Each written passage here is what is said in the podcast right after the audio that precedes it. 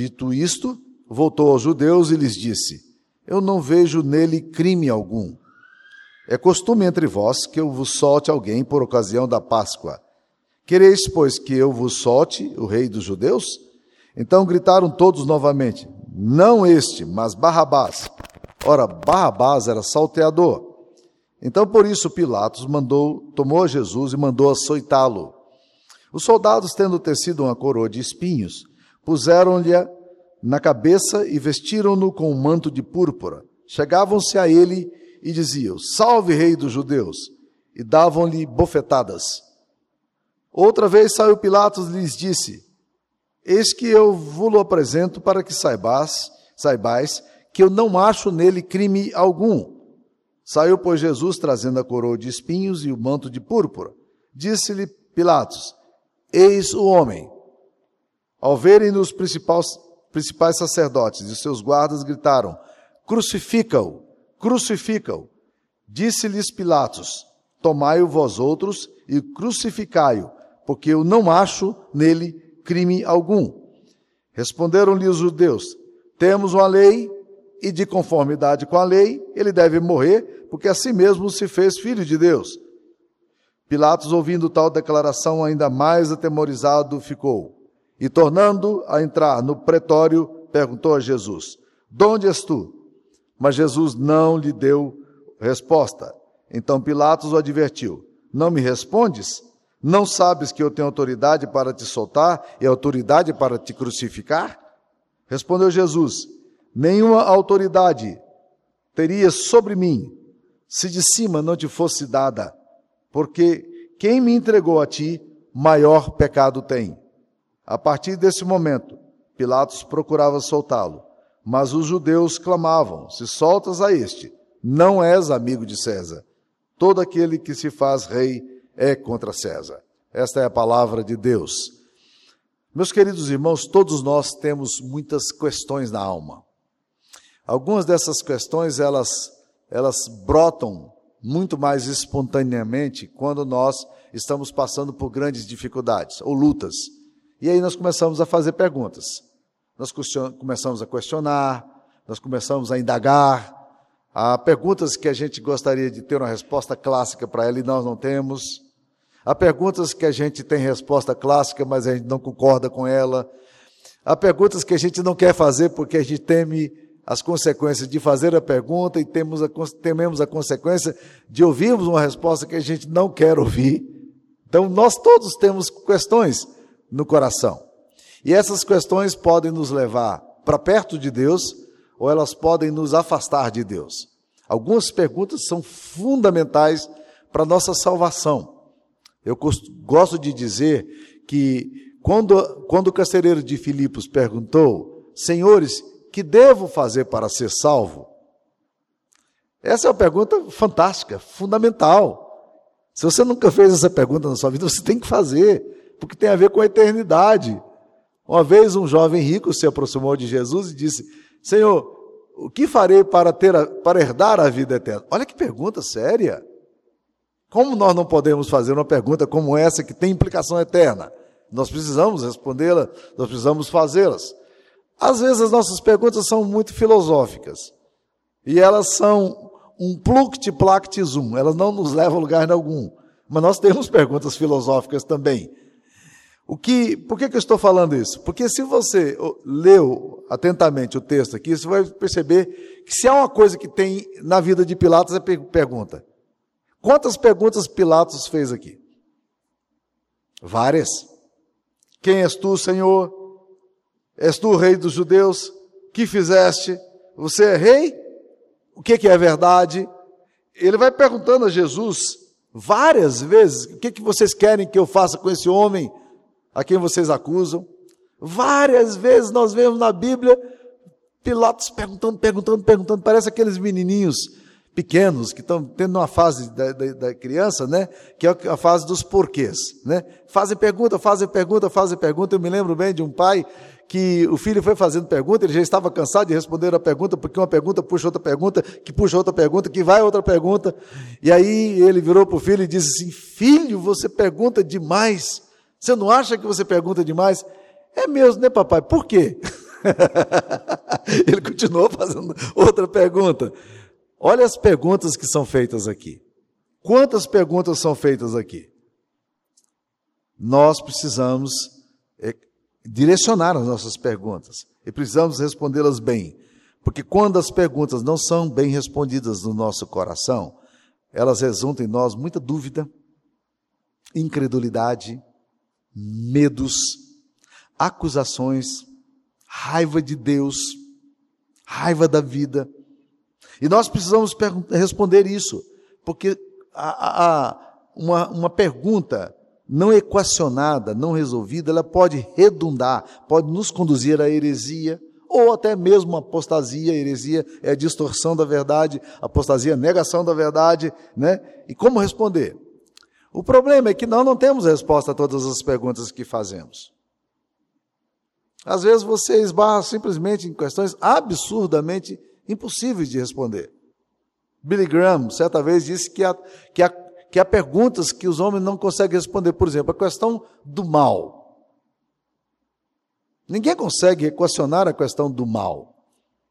Outra, ele falou: uma outra pergunta que nós fazemos é a questão do sofrimento. Por que, que as pessoas sofrem?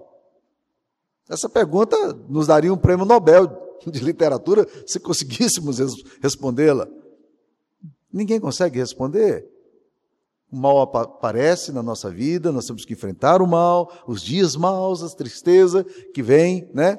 Outra coisa que ninguém consegue res responder são as questões dos mistérios relacionados à morte, né?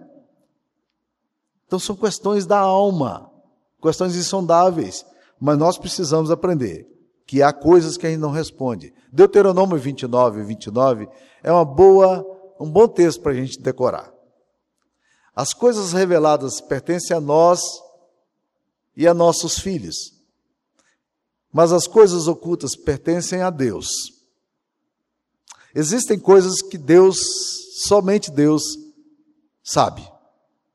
E nós, muitas vezes, diante de perguntas que nós não sabemos responder, a melhor coisa que a gente faz é aquietar o nosso coração na presença de Deus. E irmos para Deus e dizer: Deus, eu, esse negócio aqui é tão profundo para mim, tão insondável. Mas eu queria que o meu coração aqui agora aquietasse e abrigasse um mistério da tua própria realidade. Eu pudesse encontrar no meu coração aqui essas respostas para a minha vida. Essas questões aqui que, que, que Pilatos faz. Nem sempre as questões de Pilatos são questões filosóficas. Algumas perguntas dele que são perguntas intelectuais. E eu diria mais, Algumas perguntas dele aqui são perguntas de quem quer se esquivar da, da própria resposta que vai ter. Por quê? Porque, exceto uma das perguntas, Jesus respondeu a todas elas e Pilato não levou em consideração nenhuma delas. Vamos lá, as perguntas que ele faz? Primeiro, capítulo 18, versículo 29. Ele faz essa pergunta aqui. A primeira pergunta que ele faz é aos homens que trazem Jesus. Então Pilatos saiu para lhes falar e lhes disse: Que acusação trazeis contra este homem? Ora, Pilatos era, era um, um preposto político romano.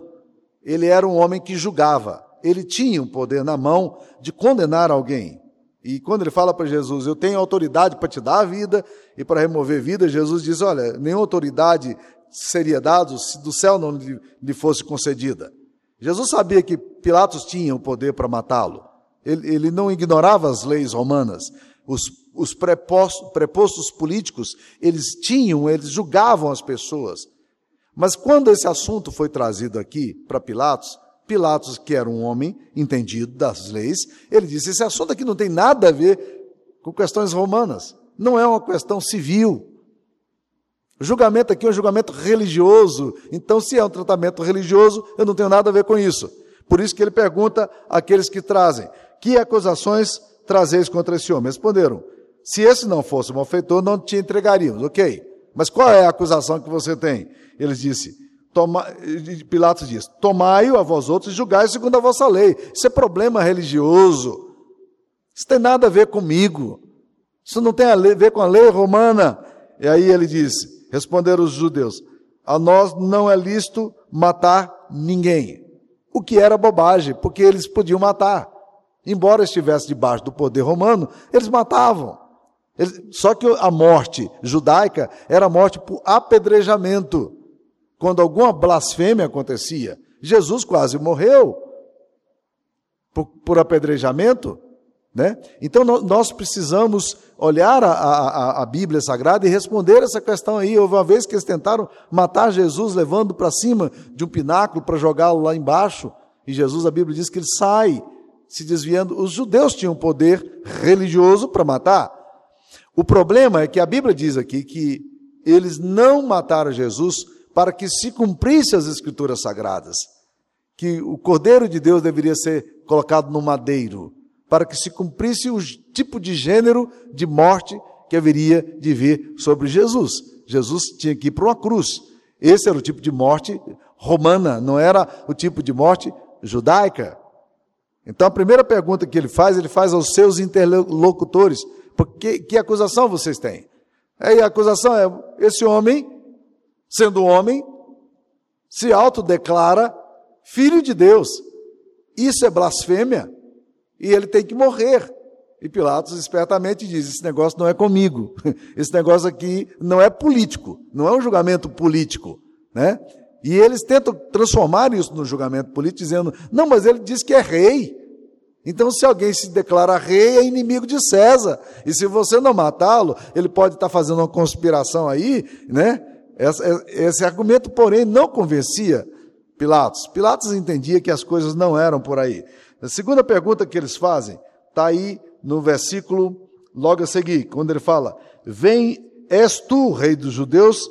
18, versículo 23. Versículo 20, eh, 33.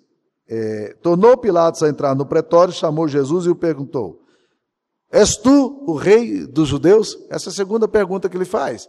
Você é o rei dos judeus? Né? Essa pergunta está ligada a uma pergunta posterior, quando ele fala: Então tu és rei? Ele vai fazer essa pergunta lá na frente. Como Jesus responde a essa pergunta de Pilatos? Primeiro, Jesus pergunta para ele: Vem de ti mesmo esta indagação ou, ou você está falando porque as outras pessoas falaram? Você realmente, você realmente está fazendo essa pergunta por você mesmo? Pilatos já tinha ouvido falar dos milagres de Jesus. Os eventos relacionados a Jesus, as curas, eles eram notícias correntes que chegavam ao palácio. Pilatos ouvia essas coisas acontecendo. Ele nunca se mobilizou para prender Jesus, porque Jesus nunca representou uma ameaça. Ele era um tipo de um profeta, talvez na cabeça de Pilatos, um profeta maluco, um homem maluco, aí um, meio, um homem meio religioso, um fanático, né? Ele nunca se preocupou com isso. Mas agora, Jesus pergunta a Pilatos: essa pergunta vem de você mesmo? Ou outros te disseram? A pergunta que Pilatos faz, és tu o rei dos judeus? Né? Então, na verdade, Jesus devolve a pergunta para Pilatos. E eu tenho aprendido que essa é uma das melhores formas da gente trabalhar, às vezes, com crises teológicas, filosóficas, eh, pessoais. Que coisa boa quando alguém traz, faz uma declaração e você consegue voltar a pergunta para a pessoa dizendo você, o que, que você acha disso? Né? Por quê? Porque a pessoa está fazendo a pergunta e ela precisa responder a pergunta para ela mesma. Isso é chamado em psicologia de método não diretivo. Volte a pergunta. É o que Jesus faz aqui agora. Ele retorna a pergunta a Pilatos. Essa pergunta vem de você mesmo? É você está dizendo isso? Como é, como é que passa na sua cabeça esse negócio aí? É, você está dizendo isso de você ou você está ouvindo outras pessoas falando? Essa é a primeira resposta que Jesus dá a essa pergunta. Mas Jesus responde claramente. João 16, 36, ele fala: Para isso eu vim. No versículo 18, 36 você vai ver isso aí. O meu reino não é deste mundo. Se o meu reino fosse deste mundo, os meus ministros se empenhariam por mim, para que eu não fosse entregue aos judeus. Mas agora o meu reino não é daqui.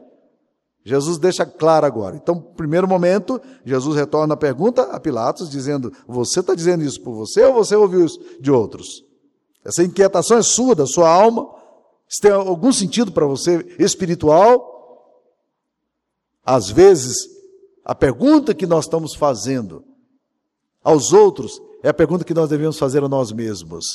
E Jesus entende isso. Mas no segundo momento, Jesus responde a pergunta que, que, que ele faz aqui de forma bem direta. Ele diz: Eu sou o rei dos judeus, eu nasci para isso. Né? Ah, quando você lê as Escrituras Sagradas, você começa a perceber algumas coisas muito interessantes sobre a divindade de Jesus. Ah, Josh McDowell, num conhecido livro dele, chamado Mais que um Carpinteiro, um dos melhores livros que você poderia dar a uma pessoa amiga sua, a um colega de trabalho que é intelectual, que busca verdades, uma pessoa honesta. Mais que um Carpinteiro, do Josh McDowell, um livraço. Né? Ele, Josh é um, é, um, é um apologeta cristão, e ele começa o livro dele dizendo: Jesus só tinha três possibilidades para Jesus. Jesus era louco, ou ele era um, um mistificador, um enganador, ou ele era de fato Deus. Por quê? Porque as declarações que Jesus Cristo faz não fazem sentido algum é, se, se ele não fosse Deus. Ele seria um louco. Você imagine se eu chego aqui na igreja e alguém, por alguma razão, numa conversa aqui, eu, deixo soltar para vocês a ideia de que eu, eu, eu sou Deus, né? Eu estou indo, eu faço parte da Trindade, eu agora sou a quarta pessoa da quadrinidade, né? E vocês que me amam muito, vocês iriam me dar um abraço bem alegre, assim, tipo meio quadrado, e mas vocês sairiam preocupados comigo. Eu tenho absoluta certeza que naquela semana vocês procurariam um líder da igreja e diriam: vocês precisam chegar perto do pastor Samuel. Ele não está bem. Ele está desequilibrado. Sabe o que ele falou para mim?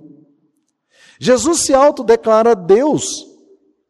Ele se deixa adorar. Ele reconhece o título de divindade. Mas se ele não é Deus, ele é doido. Essa lógica do Joshua McDowell. Segunda coisa, ele era um enganador. Ou seja, o negócio dele era enganar as pessoas incautas, ingênuas, trapacear, enrolar as pessoas. Nós já vimos tantos mistificadores aparecendo aí, tantos videntes, tantos pseudo-profetas, tanta gente enganando. Então Jesus poderia ser mais um nesse rol de engano.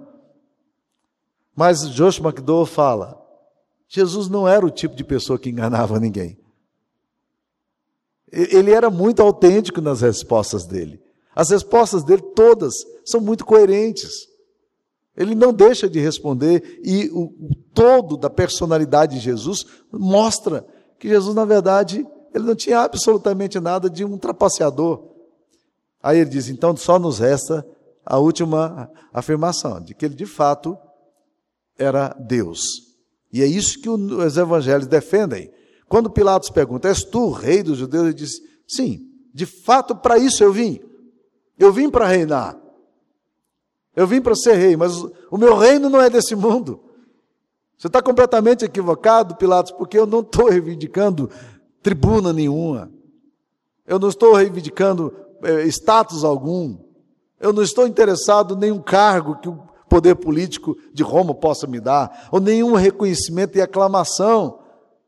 Se o meu reino fosse desse mundo, os ministros meus se empenhariam para me promover, para me livrar mas meu reino não é desse mundo. Então a segunda pergunta de, é feita, feita por Pilatos é essa daí. Terceira pergunta, versículo 35. Pilatos vem à terceira pergunta aqui.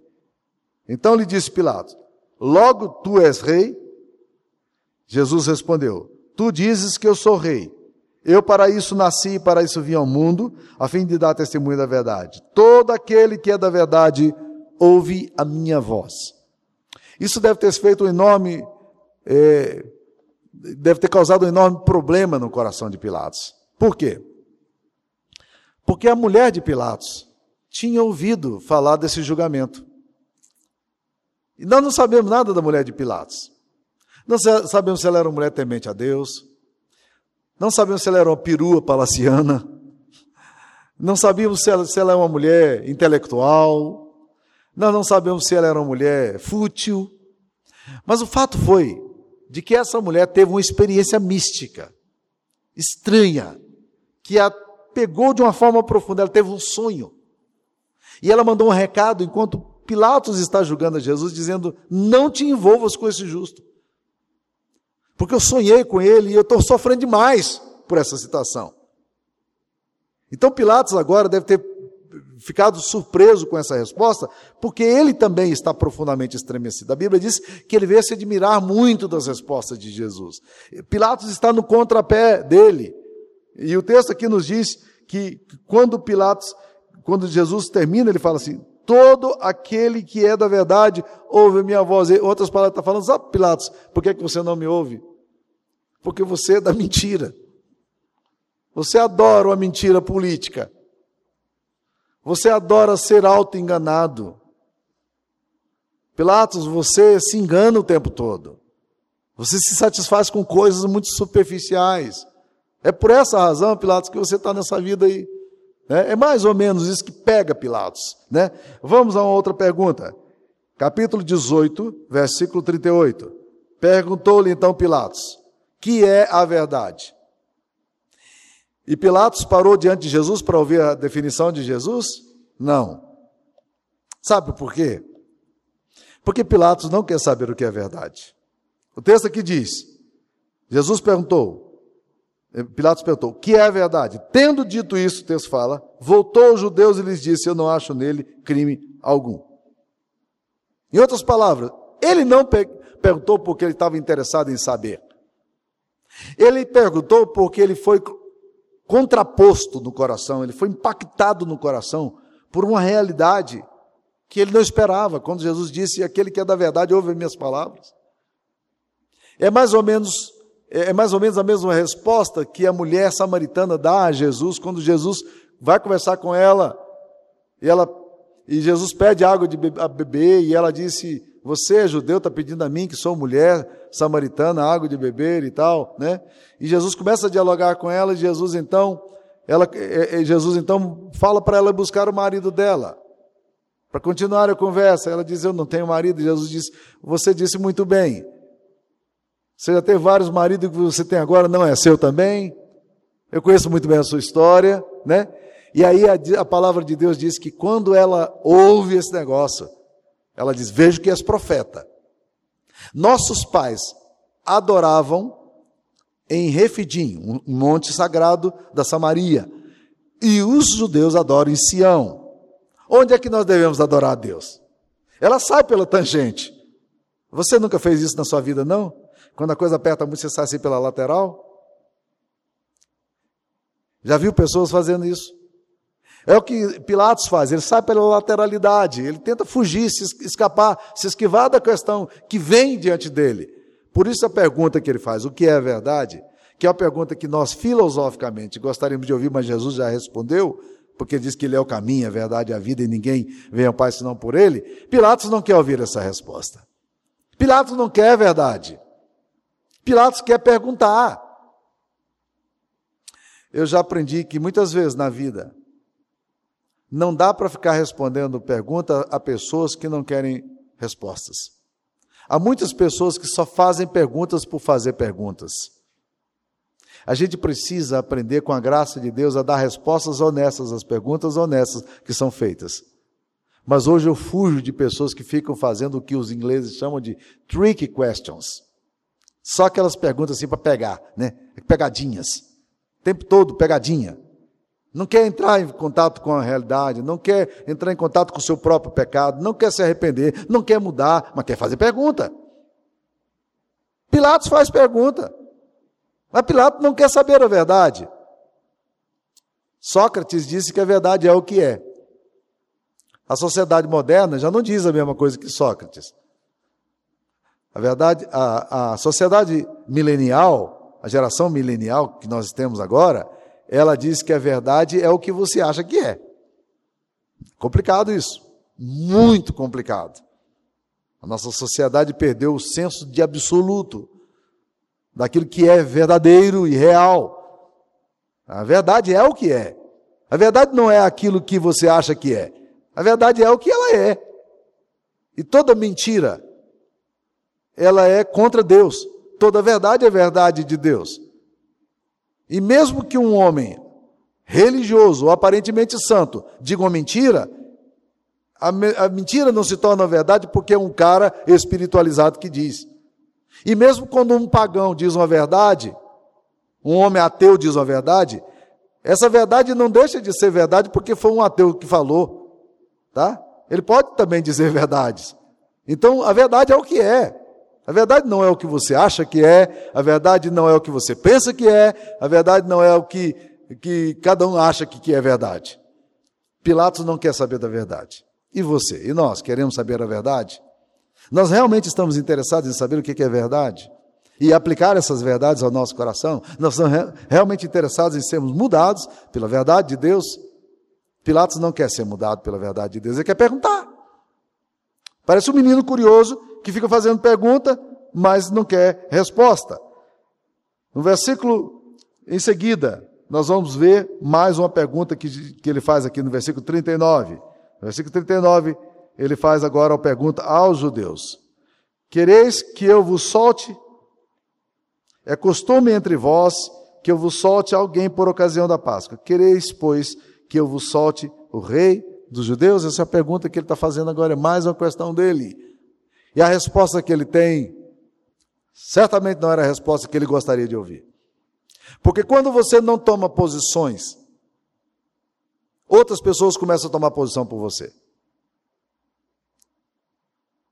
Quando você não responde no seu coração, não fecha no seu coração aquilo que é significativo e importante para a sua vida, outras pessoas fortes dos seus relacionamentos ou a pressão popular vai definir para você o que, o que você deve fazer. E agora, Pilatos, politicamente, o que, que ele faz? Ele pega Jesus e fala para os judeus que o trouxeram: Vocês não querem que eu solte esse homem? É costume soltar alguém nessa época do ano, na época da Páscoa. Vocês querem que eu solte a Barrabás ou querem que solte a Jesus? E a resposta foi: solte-nos a Barrabás. Talvez ele não esperasse nunca. E a Bíblia diz que ele pega uma bacia de água e ele lava as mãos e diz: Eu não eu estou livre desse sangue inocente. Será que está mesmo? Será que o fato de você não tomar posição isenta você? Será que o fato da gente não definir a nossa própria história, deixar que os outros definam para nós, será que isso nos justifica? É curioso o julgamento de, de Pilatos. Por quê? Porque Pilatos faz uma coisa impensável para qualquer tribunal de bom senso. Isso me impressiona. Em geral, e a gente ouve muito agora no Brasil, então, esse negócio de julgamento aqui, julgamento ali, julgamento ali, né? né? Então, o que, que acontece? As pessoas querem transformar os tribunais todos, todos os julgamentos, em uma farsa. Por quê? Porque ninguém vai dizer o seguinte: Vamos pegar o caso do Lula. Ninguém vai dizer, Lula é culpado, mas nós vamos colocá-lo na cadeia assim mesmo. Óbvio, tanto os partidários pró-Lula quanto os partidários anti-Lula vão dizer o seguinte: ele é culpado, por isso que tem que ir para a cadeia. E os que seguem Lula vão dizer: não, ele não é culpado, por isso não tem que estar na cadeia. Correto? Por quê? Porque se ele é culpado, ele tem que ir para a cadeia. Tanto os partidários pró-Lula quanto os partidários anti-Lula vão dizer a mesma coisa. Se ele é culpado, tem que ir para a cadeia. Não é correto um julgamento assim? Qualquer um homem, qualquer uma mulher, por mais simples que seja, sabe disso. Mas aqui nós vemos uma situação muito interessante. Pilatos, que é o homem que pode julgar e estabelece o veredito, ele afirma duas, três vezes: Eu não vejo nele crime algum, eu não vejo nele crime algum, eu não vejo nele crime. Julguem, então, condenem. Para aí, que absurdo! Que absurdo judicial é esse? De você declarar que o homem é justo e condená-lo à morte. O que Pilatos faz? Ele sabia que não tinha valor nenhum. Porque ele declara a inocência, mas o entrega para ser condenado. E é assim que Jesus é condenado. Esse julgamento nos mostra como nossa vida também pode muitas vezes se enveredar por caminhos complicados em relação às questões da nossa própria alma. Como respondê-las? Eu queria dizer que tem três atitudes que eu queria que vocês ficassem com ela no coração em relação às perguntas do seu coração. Primeira atitude que você pode ter: saber a verdade e sublimar a verdade. Não é negar, não é negar. A sublimação é um projeto de esconder a verdade. Você sabe o que é verdade, né? Mas você é, tenta ignorar a verdade. Porque você acha que se você ignorar a verdade, você está isento. É muito comum encontrarmos pessoas assim, que conspiram contra si próprio, sabem a verdade, mas sublimam a verdade. Sabem a verdade, mas abafam a verdade. Sabem a verdade, mas não querem tomar conhecimento dela. Sabe a verdade, mas diz: Eu prefiro ignorar. Segunda atitude que você pode ter em relação à verdade. Você sabe o que é verdade e você se opõe à verdade. Aí é alguma coisa bem frontal. O apóstolo Paulo, quando escreve na carta aos Romanos, falando da situação do homem sem Deus, ele fala que os atributos invisíveis de Deus, assim como a sua própria divindade, claramente se reconhece desde o princípio por meio das coisas que são é, que foram criadas por Deus. E aí ele complementa em Romanos 1, 20, dizendo assim: tais homens são por isso indesculpáveis. Ele diz em Romanos 1, 18: a ira de Deus se revela dos céus contra toda impiedade e perversão dos homens que detêm a verdade pela injustiça. Verdade é um conceito, injustiça é uma prática. Eu sei o que é verdade. Eu tenho conceitualmente claro o que é a verdade. Mas a minha ética, ela é oposta à verdade. Então o que eu faço? Eu tento deter a verdade praticando a injustiça. É isso que Paulo está falando em Romanos 1,18. Então as pessoas, o que, que elas fazem? A verdade está empurrando, querendo vir à tona, mas eles têm que abafar a verdade, escondendo-a, para que essa verdade não se revele, porque a prática deles tem que continuar pecaminosa. Um comentarista, ao ler esse texto de Romanos 1,18, disse o seguinte: que a ideia original de deter a verdade pela injustiça era a ideia de dois amigos que estão em barcos diferentes no mesmo rio e um amigo está precisando de uma boia emprestada. E ele grita para o outro, que está no outro barco, dizendo assim: Ei, meu amigo, você poderia me emprestar uma boia? Ele não quer emprestar a boia. Mas ele não tem coragem de dizer que não quer emprestar a boia. O que, que ele faz? Ele pega a boia e ele empurra a boia. E a boia está fazendo o quê? Ela está empurrando para cima. E ele olha para o amigo dele e diz: Não, não, eu não tenho nenhuma boia, não, mas a boia está empurrando para cima. Ela é assim, ela vai empurrar para vir à tona. Às vezes a gente faz com a verdade exatamente isso. Os homens detêm a verdade pela injustiça, porque se eles trouxerem a compreensão da verdade, a ética deles não consegue sobreviver mais. Então eles têm, para manter a ética da injustiça, eles precisam continuar sublimando a verdade. Gente, isso filosoficamente, isso psicologicamente, isso politicamente está claro. Não faça isso. Não faça isso. Não sublima a verdade e nem conspire contra a verdade. Sabe por quê? Porque é a verdade que nos liberta, por mais dolorosa que seja. É a verdade que nos liberta. Você não vai ser livre mantendo a mentira no seu coração como pressuposto, ainda que você a sublime ou ainda que você conspire contra ela. Então só nos resta uma alternativa, é a terceira que eu daria para vocês e para mim: saber a verdade e submeter-se a ela. Esse, essa é, isso é que nós precisamos fazer. E acho interessante porque João, que escreve esse texto aqui, Ele vai colocar lá no capítulo 19, é, no versículo 35, uma coisa muito bonita. João 19, 35. Ele fala assim: Aquele que isto viu, testificou, sendo verdadeiro o seu testemunho, e ele sabe que diz a verdade, para que também vós creais. João está dizendo: olha, gente, eu estava lá. Eu vi a crucificação de Jesus. Eu relatei o que aconteceu na crucificação de Cristo.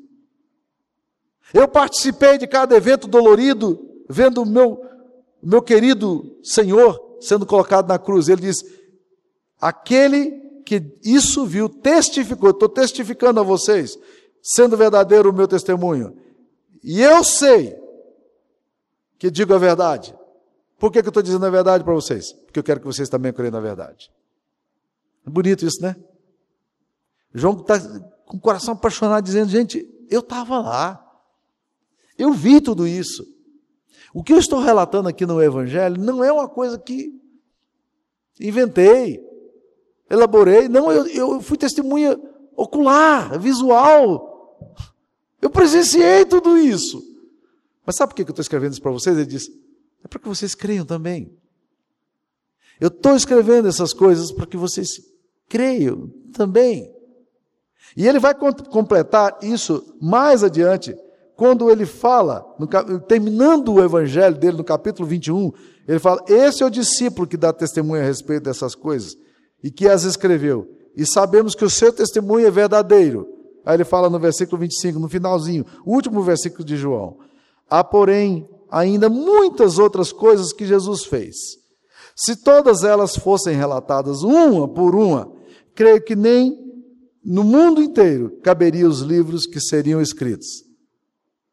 Mas no outro lugar diz: Mas essas coisas eu vou escrever para que creais. A verdade, sabe o que acontece? Ela liberta, ela traz vida, ela nos abençoa. Pilatos pergunta sobre a verdade. Pilatos faz perguntas diretivas.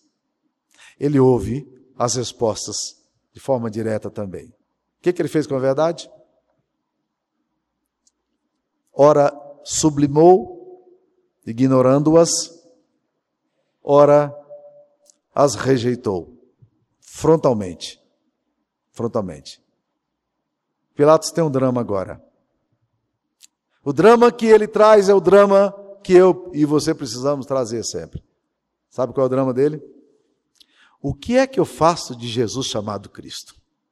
Ele termina exatamente dizendo isso aos judeus. O que, que eu farei de Jesus chamado Cristo? Esse negócio está aqui. Eu tenho que lidar com a realidade de que Ele é Deus. Eu tenho que lidar com esse homem. Eu não posso fugir dessa realidade. Isso caiu nas minhas mãos, eu preciso dar uma resposta. E que resposta? O que é que eu faço com isso? Que resposta você vai fazer com Jesus chamado Cristo? Essa é a pergunta desse texto aqui, fundamental para nós. E nós temos que respondê-la. A Bíblia não fala muito sobre Pilatos depois disso. A Bíblia fala que Pilatos ficou irritado uma vez quando, quando alguém chegou trazendo comentário depois da morte para ele. Ele respondeu grosseiramente, né? Pilatos some do mapa. Há algum relato de Pilatos? Há algum registro biográfico dessa alma? Não há. Nada mais, nada mais. Eu fico me perguntando às vezes: o que aconteceu com a alma de Pilatos?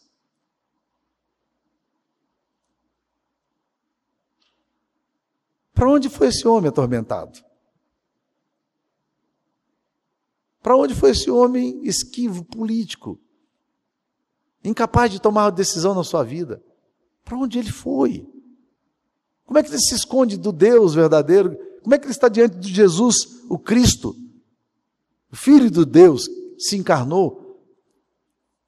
E ainda consegue se esquivar tanto? Para onde vai uma alma atribulada e esquiva como esta? Mas essa pergunta de Pilatos, nós não vamos respondê-la. Mas nós podemos responder a nossa pergunta do próprio coração. O que é que eu faço de Jesus chamado Cristo? O que isso tem a ver comigo? Eu estou ouvindo esse negócio aqui. Essas coisas são verdadeiras. O que que eu faço com esse negócio? Então, a grande pergunta. Agora, o que que eu faço com isso? Eu, eu tenho que responder a essa realidade. O que, que eu vou fazer de Jesus chamado Cristo? Que Deus nos abençoe. Senhor, nessa tarde, nós somos aqui colocados diante da tua palavra, diante da tua verdade, é, trazendo-nos, ó Deus, tanta riqueza, tanta seriedade.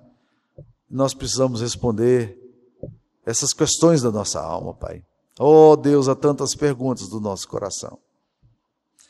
Mas ajuda-nos, oh Deus, a responder aquelas coisas que são essenciais ao nosso coração. E aqui hoje nós somos confrontados pela verdade do Evangelho, somos chamados ao arrependimento, somos convidados, oh Deus, a considerar as verdades do Evangelho. Aplica essa palavra no nosso coração, em nome de Jesus. Amém.